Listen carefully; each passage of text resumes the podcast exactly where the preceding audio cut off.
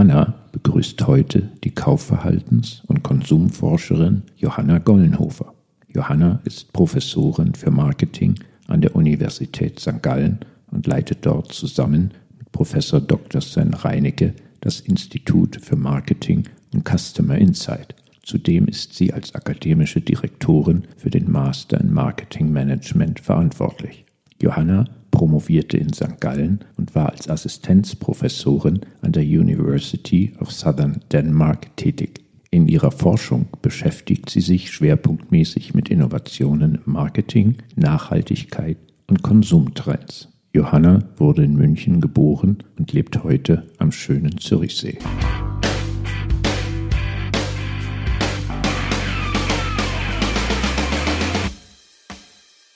Johanna, ich freue mich, dass du hier in unserem Podcast bist. Ich starte mit unseren Einstiegsfragen. Die erste Frage, unser Klassiker. Hast du eine Lieblingsmarke? Ja, die ist Otlo, weil sie sehr bodenständig ist in meiner Wahrnehmung und auch einfach Top-Qualität liefert. Welcher Claim würde dich beschreiben? Wasser findet immer einen Weg. Ich arbeite sehr stark auf Ziele drauf hin und oftmals muss ich auch vom Weg abkommen, aber ich verliere eigentlich mein Ziel nicht aus den Augen. Gibt es eine TV-Show, die du als deine Liebste bezeichnen würdest? Im Moment habe ich so einen Dokumentarkanal für mich entdeckt, wo immer exotische Tierarten vorgestellt werden. Und ich muss sagen, das ist einfach perfekt, um abzuschalten. Und dennoch war es gleichzeitig was Interessantes zu sehen. Da kommt 24 Stunden was für einen. 24 Stunden Tiere. Ja, 24 Stunden Tiere. Und Fische können wirklich sehr interessant aussehen. Was ist das Beste daran, Marketingprofessorin zu sein? Ich glaube, das ist zweigeteilt. Einerseits es ist Marketing und ich sage auch immer in meiner Vorlesung, ihr könnt noch so tolles Leadership machen, Accounting, Management.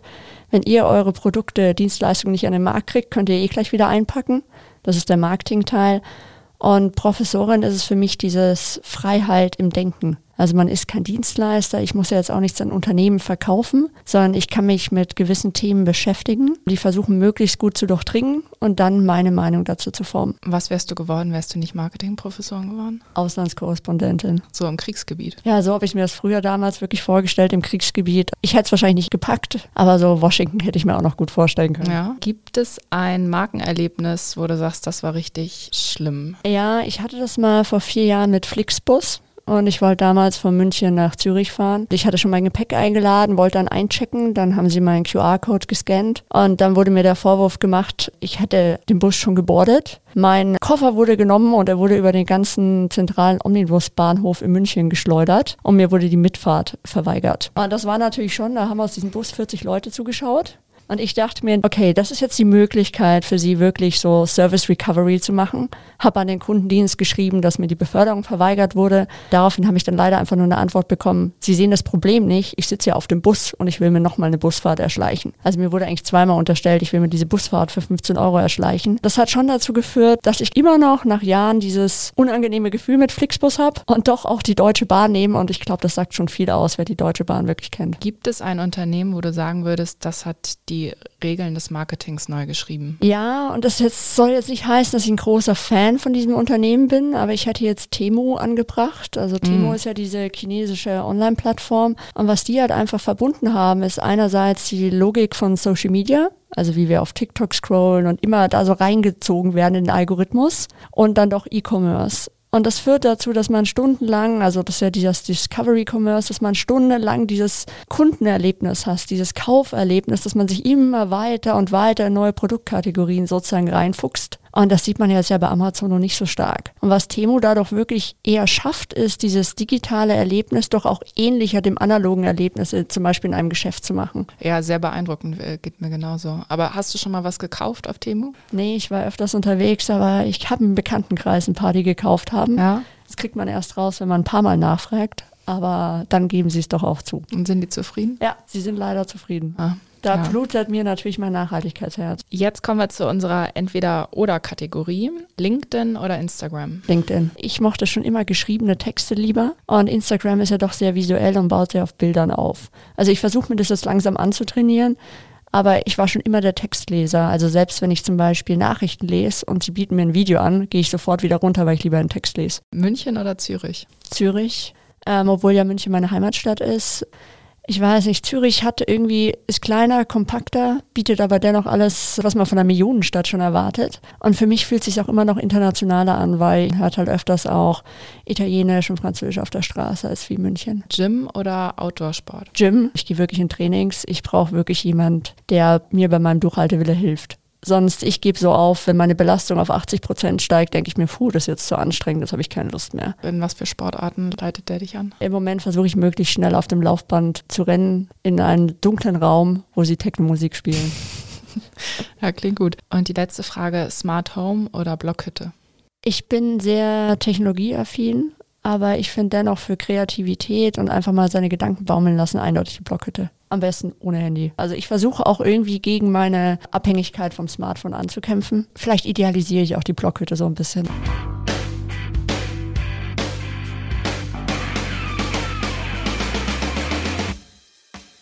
Dann freue ich mich auf das erste Thema mit dir. Es geht um die, im weiteren Sinne, um die UN-Klimakonferenz, die ja gerade in Dubai stattfindet und noch bis zum 12.12. .12. dieses Jahr ausgerichtet wird. Bei der UN-Klimakonferenz geht es ja im Übergeordneten darum, die Klimaschutzmaßnahmen zu beschleunigen. Teilweise wird das Ganze auch recht kritisch diskutiert in den Medien, nicht nur aufgrund des Gastgeberlandes, sondern auch aus vielfältigen anderen Gründen. Und dort sind eben auch Brands vertreten, wie beispielsweise Google, Mastercard, Microsoft und Unilever war, überwiegend entweder als Sponsoren oder eben als Teilnehmer von Diskussionen und Panels. Es gibt aber noch konkrete andere Aktionen von Marken und eine davon würde ich gerne diskutieren. Es geht darum, dass der Betreiber von Carrefour in den Vereinigten Arabischen Emiraten, dann SIS Imagotech, ein Anbieter digitaler Lösungen für den physischen Handel und How Good, eine Nachhaltigkeitsplattform, mit der weltweit größten Datenbank für Inhaltsstoffe und Produktnachhaltigkeit kooperieren und in fünf Filialen in Dubai 2500 Lebensmittel mit forschungsgestützten Nachhaltigkeitskennzeichnungen, also Labels, markieren, um nachhaltige Konsumentscheidungen und Transparenz zu fördern.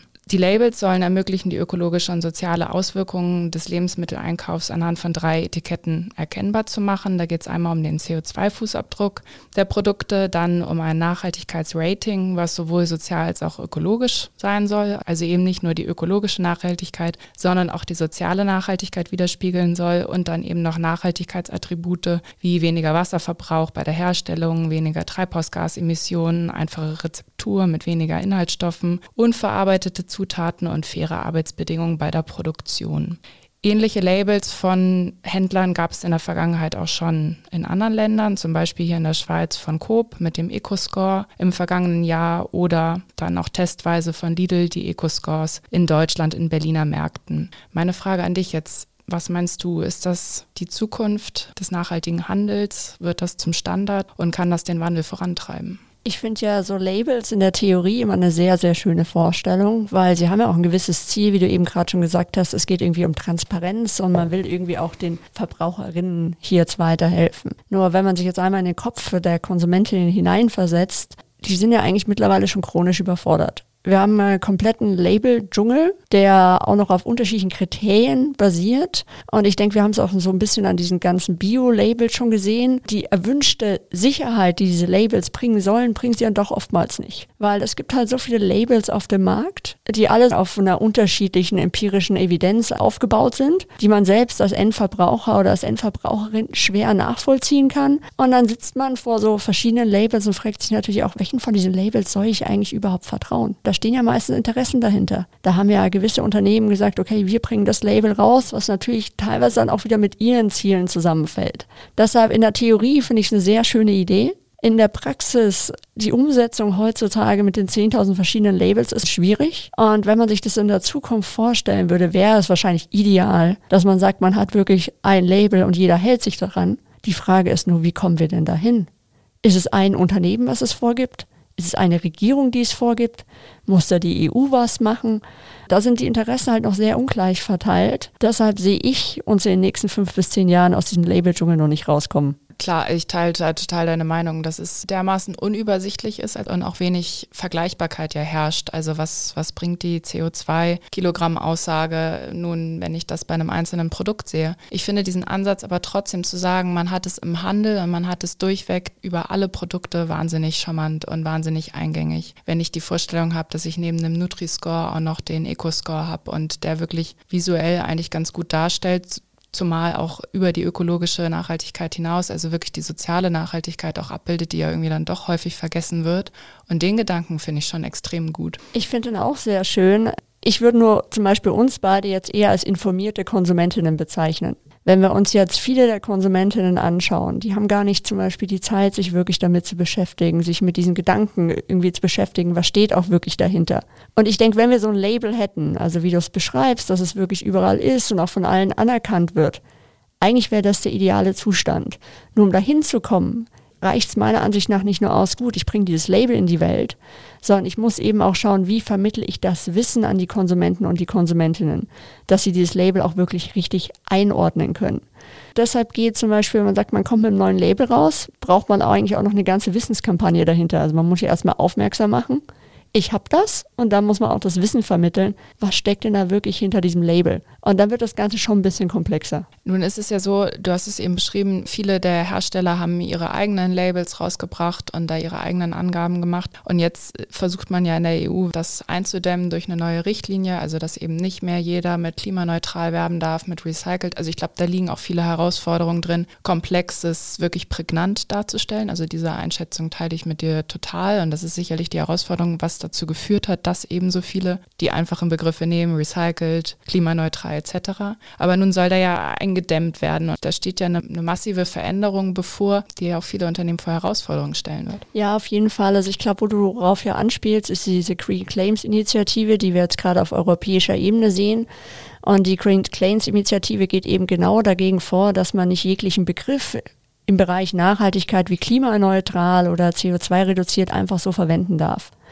Weil das haben wir ja über die letzten Jahre schon gesehen. Es war relativ einfach, die auf das Produkt eigentlich zu drucken. Und das ist natürlich aus Konsumenten- und Konsumentinnen-Sicht ein bisschen fragwürdig. Und diese Initiative liegt jetzt auf dem Tisch, also die ist noch nicht durch. Aber wenn die durchkommt, stellen sich in der Kommunikation von Nachhaltigkeit natürlich ganz neue Fragen. Weil diese Initiative besagt, wenn du solche Begriffe verwendest, musst du sie auch wirklich empirisch belegen können. Und da stellt sich dann natürlich die Frage, wird es nicht teilweise zu aufwendig für Unternehmen, überhaupt diese Begriffe dann noch zu verwenden?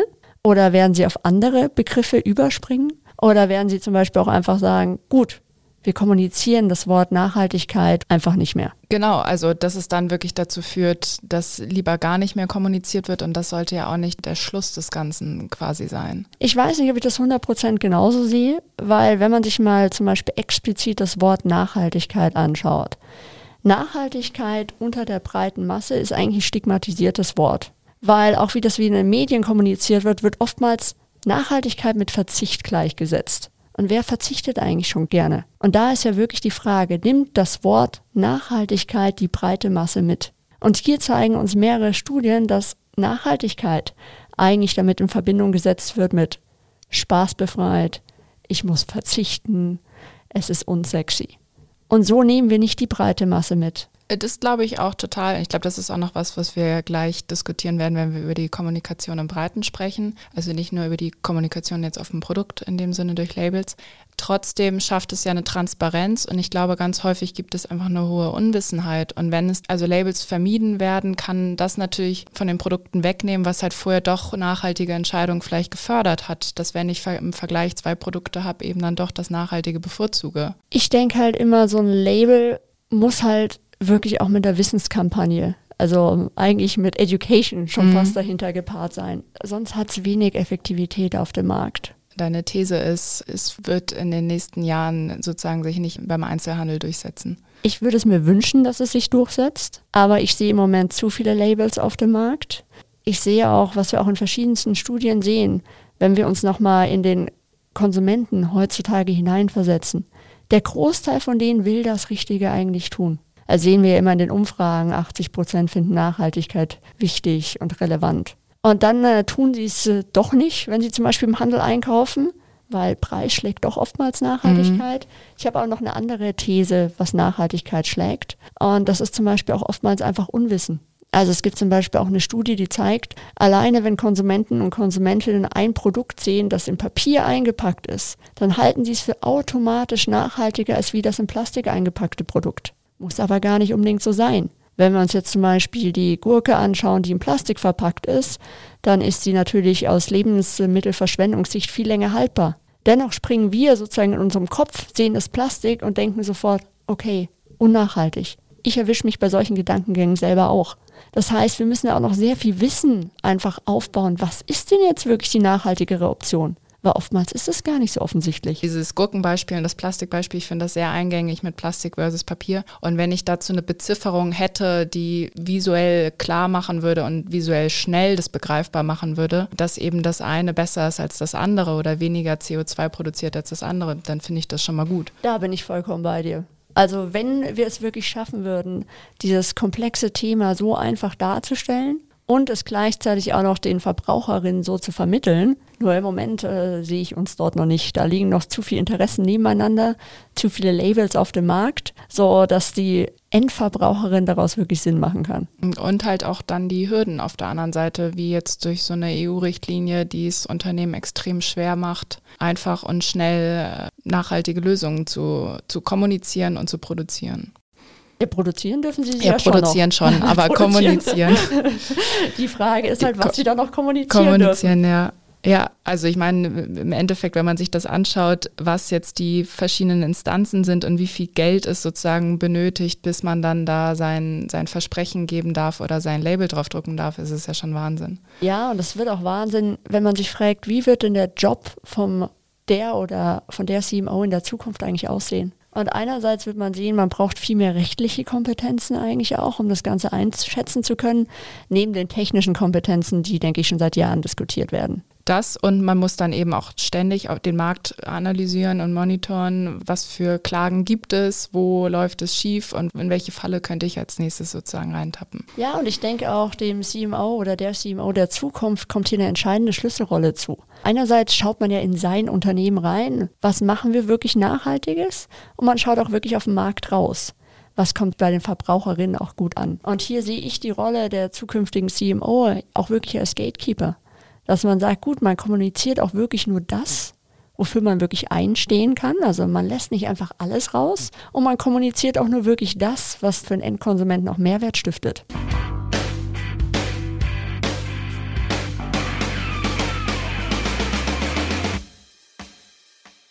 Jede Marke hat mittlerweile eine Nachhaltigkeitsstrategie, welche mehr oder weniger kommuniziert wird. Und hier stellt sich für mich eigentlich die Frage, werden wir in Zukunft Nachhaltigkeit überhaupt noch kommunizieren. Wir sehen beim Beispielen, dass das gar nicht so klar ist. Also du hast ja einerseits schon die Green Claims angesprochen, dass dieser neue Vorschlag auf der europäischen Ebene, dass man gar nicht mehr alles kommunizieren darf oder wenn, dann wird es sehr aufwendig, auch dass man äh, Begriffe aus dem Nachhaltigkeitsbereich kommunizieren darf.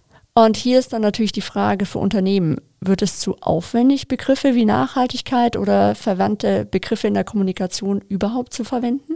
Andererseits sehen wir auch zum Beispiel vom CEO von Unilever, von Heinz Schumacher, der verkündete erst kürzlich, dass nicht alle ihrer Marken wirklich einen Purpose oder Slash Nachhaltigkeit kommunizieren müssen. Denn nicht jede Marke eignet sich dafür. Und hiermit erkennt er ja eigentlich an, dass die Kommunikation von Nachhaltigkeit längst nicht allen Marken was bringt und auch nicht angemessen ist. Und das führt mich wieder zur Frage zurück, werden wir in Zukunft Nachhaltigkeit überhaupt noch kommunizieren? Ja, das ist eine spannende Frage und ich finde auch das Beispiel von Unilever wirklich spannend, wenn man das so aus der Vergangenheit beobachtet hat. Sie haben ja lange gesagt, ihre Marken, die eben nachhaltig sind, die einen Purpose haben, wachsen überproportional, sind überproportional erfolgreich. Deswegen müssen wir das mit jeder Marke machen. Und ich finde jetzt diesen Rückschritt gar nicht so doof, weil es kann auch einfach mal eine Mayonnaise eine Mayonnaise sein oder mal ein Frischkäse, ein guter Frischkäse. Das teile ich auch diese Einschätzung, muss nicht jede Marke den großen Purpose mit sich bringen. Wo ich unsicher bin, ist, ob wirklich Nachhaltigkeit in fünf Jahren nicht mehr kommuniziert wird. Es, es wäre schön, wenn das zum Hygienefaktor wird. Ich glaube aber trotzdem, dass der Weg einfach noch unheimlich lang ist. Und gerade wenn man eben, du hast bei der Einleitung gesagt, Timu oder jetzt Shein vom Börsengang sich solche Unternehmen anschaut, die einfach so maximal sich davon entfernen, sich zu verpflichten, nachhaltig zu wirtschaften,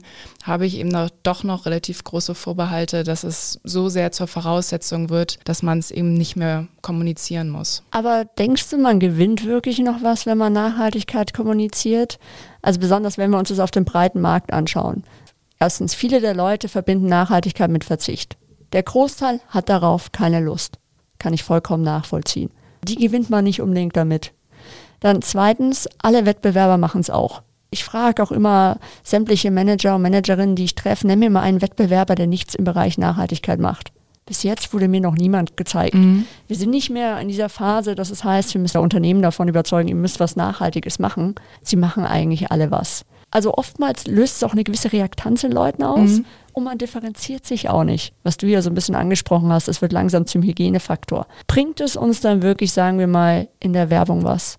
Bringt es wirklich was auf ein Produkt? Oder ist es nicht eher ein Thema, was wirklich wie ein Hygienekriterium eigentlich in den Nachhaltigkeitsbericht gehört? Und wir sagen in der Kommunikation, gut, wir nehmen zwar ein nachhaltiges Produkt und wir vermarkten das richtig geil mit einer geilen Story. Und zwar nicht mit dem sterbenden Eisbär, ich denke, das ist ein emotional stark eindrückliches Bild, aber mhm. motiviert der mich wirklich mein Verhalten zu verändern? Ja, von den 15 Prozent, die eh schon überzeugt sind. Ich glaube von der breiten Masse nicht. Dass man sich in der Kommunikation eigentlich wirklich überlegen sollte, wie kann ich Leute so mitreißen, ohne dass ich ihnen sagen muss, das ist nachhaltig, aber dass sie einfach das nachhaltige Produkt, zum Beispiel Zugfahren, so viel cooler finden, ne? als wie ein Porsche zu fahren. Und ich denke, da liegt ja eigentlich auch die Macht, die wir in der Kommunikation haben. Wir haben es ja auch wirklich geschafft, Rauchen mit Freiheit zu verbinden. Mhm. Wenn wir Marlboro denken, wieso können wir eigentlich nicht E-Bikes damit verbinden, dass das dein lebenslanger Traum ist?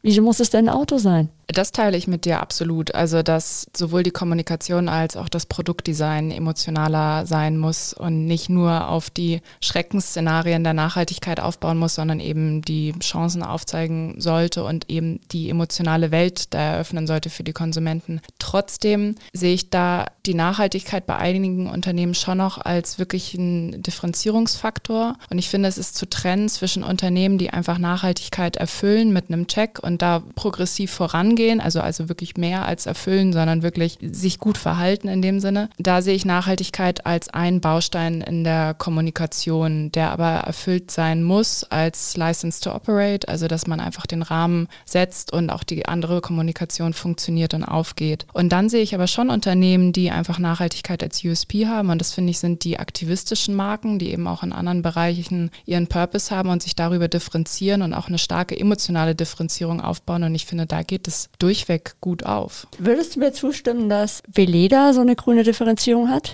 Nee, also ich glaube, Veleda hatte diese Differenzierung in der Vergangenheit, so wie auch bestimmte nachhaltige Handelskonzepte oder die Naturkostläden äh, in diesem Sinne. Ich glaube nur, Veleda hat sie über die Zeit verloren, weil es halt sehr stark auf die Nachhaltigkeit ging und jetzt haben halt andere Unternehmen ebenfalls erkannt, Naturkosmetik funktioniert und man sollte in diese Naturkosmetik reingehen und da hat man dann natürlich eine, eine gleiche Konkurrenz. Ich glaube trotzdem nur, dass es kein Endstadium ist, sondern ein laufender Prozess und ich glaube, Veleda hat verpasst, weiter dort mitzukämpfen als aktivistische Marke. Sie haben einfach erfüllt, nachhaltige und Naturkosmetik zu produzieren.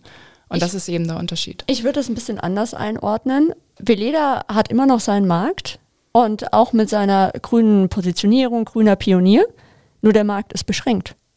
Das sind diese 15 Prozent, die ich liebevoll die Ökos nenne. Und die haben sie auch noch. Nur der Mainstream, der Nachhaltigkeit mit Verzicht verbindet, für den wird Nachhaltigkeit niemals überzeugend sein. Deshalb glaube ich auch, und deshalb bin ich sehr gespannt, welche Marke du mir jetzt hier nennen wirst, die wirklich diese nachhaltige Positionierung seit Jahren spielt und es wirklich aus der Nische rausgeschafft hat, an diese 60 Prozent. Weil das wäre für mich wie Leder sie kommen schön aus den grünen Pionieren, aber damit kriegst du nicht die 60 Prozent mit. Das sind auch die Bio-Supermärkte. Die greifen die 15 Prozent ab, die eh schon überzeugt sind. Aber wie kriegt man denn die Leute, die nicht jeden Tag sich denken, oh, wie kann ich die Welt nachhaltiger machen? Und das ist immer noch der Großteil hier. Also jetzt wirklich die 60 Prozent zu erreichen, ist natürlich schwierig, auch für junge aktivistische Unternehmen, ja. die jetzt in den Markt eintreten. Aber für mich sind schon Beispiele wie Viva Con Aqua, für mich ist Fritz Kohler ein gutes Beispiel, wie du eben doch es schaffst, über die aktivistische Positionierung Marktanteil zu erhalten und das Ganze so zu kommunizieren, dass es Spaß macht. Ja, aber Fritz Kohler finde ich eben, die schreiben ja nicht überall Nachhaltigkeit drauf die machen ja genau das, was ich sage. Die schreiben nicht dauernd, wir sind nachhaltig, sondern die sagen, wir haben ein hippes, cooles Produkt. Und wenn du hip und cool sein willst, dann trinkst du uns. Genau, da bin ich voll bei dir, dass ich die Kommunikation ändern muss und eben, wie gesagt, das Produktdesign auch. Also ich, ich glaube auch wirklich nur den, das Wort Nachhaltigkeit zu kommunizieren ist nicht richtig. Ich sage jeder Marke, streicht das eure Kommunikation. Ihr gewinnt damit nicht. Es ist die Frage, wie man es übersetzt. Und Fritz Kohler mit einer Kommunikation von wir gehen einfach nur auf Glasflaschen umschreibt, das finde ich schon relativ genau. Genau, aber sie verwenden das Wort Nachhaltigkeit. Nee, genau. Ich, glaub, ich würde sagen, Nachhaltigkeit kann man komplett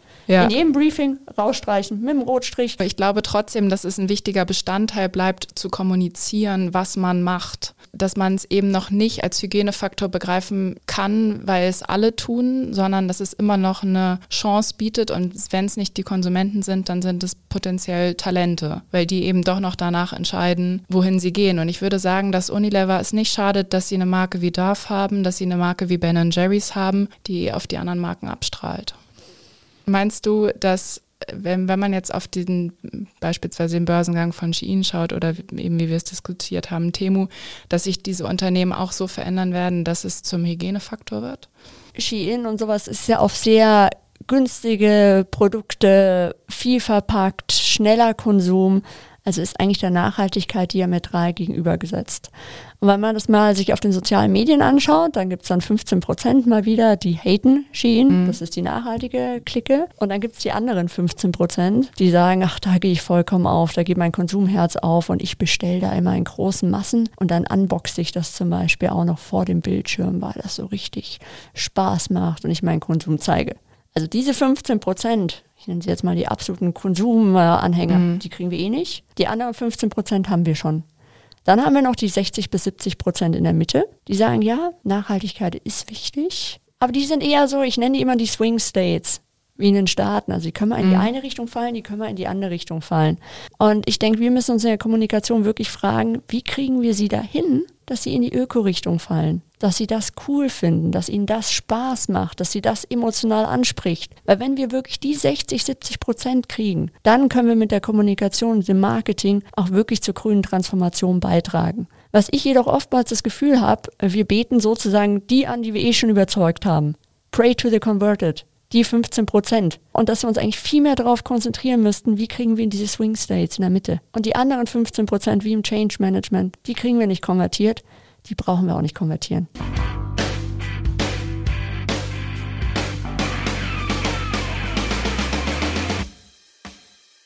Das war's für heute. Ein Dschungel von unterschiedlichen Nachhaltigkeitslabeln und Begrifflichkeiten verwirrt zunehmend die Konsumentinnen und Konsumenten.